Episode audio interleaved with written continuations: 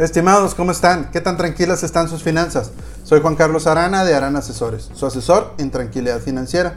El día de hoy les voy a platicar sobre cuál es el mejor seguro de vida. ¿Tienen 5 minutos? Hablar de seguros de vida es complicado. A lo mejor es porque no nos gusta pensar que solo estamos de paso, donde cada uno de nosotros tenemos una fecha de caducidad.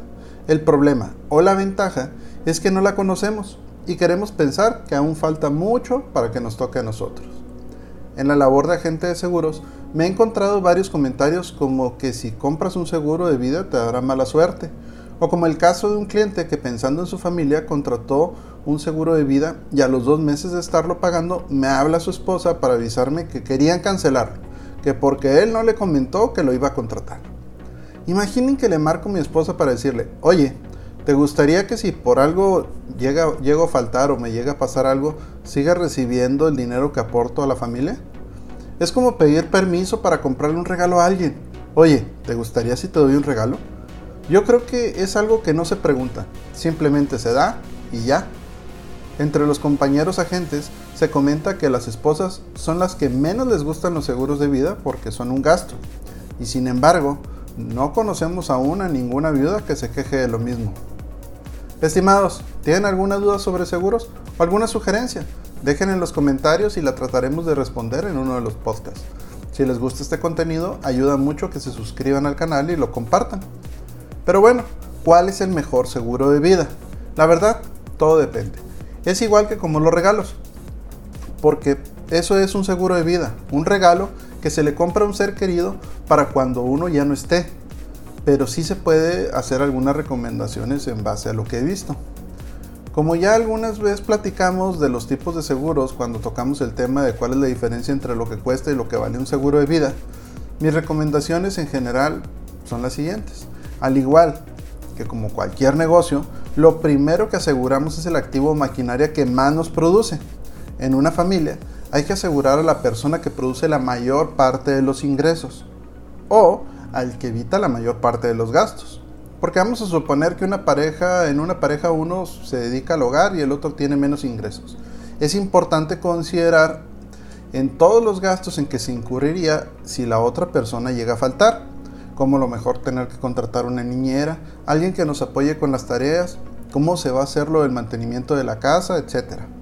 Ahora, también cuando se habla del seguro de vida, frecuentemente se nos olvida mencionar la cobertura de invalidez total y permanente. Porque, ¿qué pasa si no morimos, pero llegamos a sufrir alguna enfermedad o accidente que ya no nos permita generar ingresos y ahora aparte gastar más? Por cierto, ¿les interesaría un diagnóstico sobre sus finanzas personales y qué tan seguras están?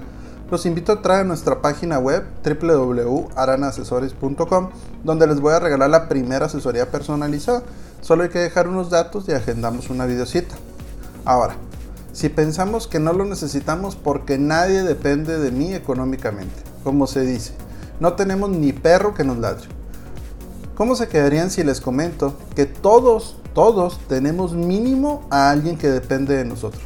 Así es, mínimo nos tenemos a nosotros mismos, que dependemos de lo que hagamos nosotros hablando de finanzas personales.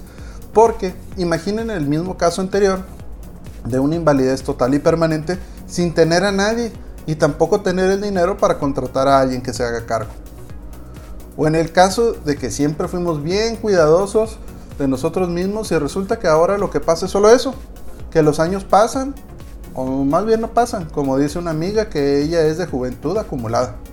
Pero entonces, ¿de qué vamos a vivir cuando lleguemos a la edad de retiro laboral? ¿Del dinero del Afore? ¿Saben que una póliza de gastos médicos para una persona de 70 años puede costar para ella nada más alrededor de 60 mil pesos? O mejor se atienden en el INSABI, IMSS o ISTE.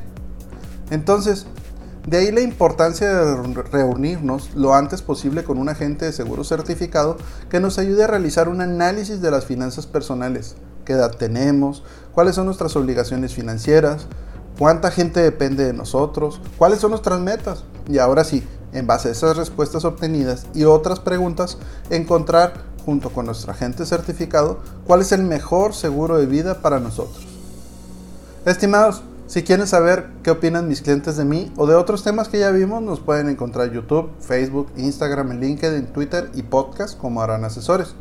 Y como cada semana, les pido una disculpa, porque si antes les pasaba esto y no estaban protegidos, era por desconocimiento.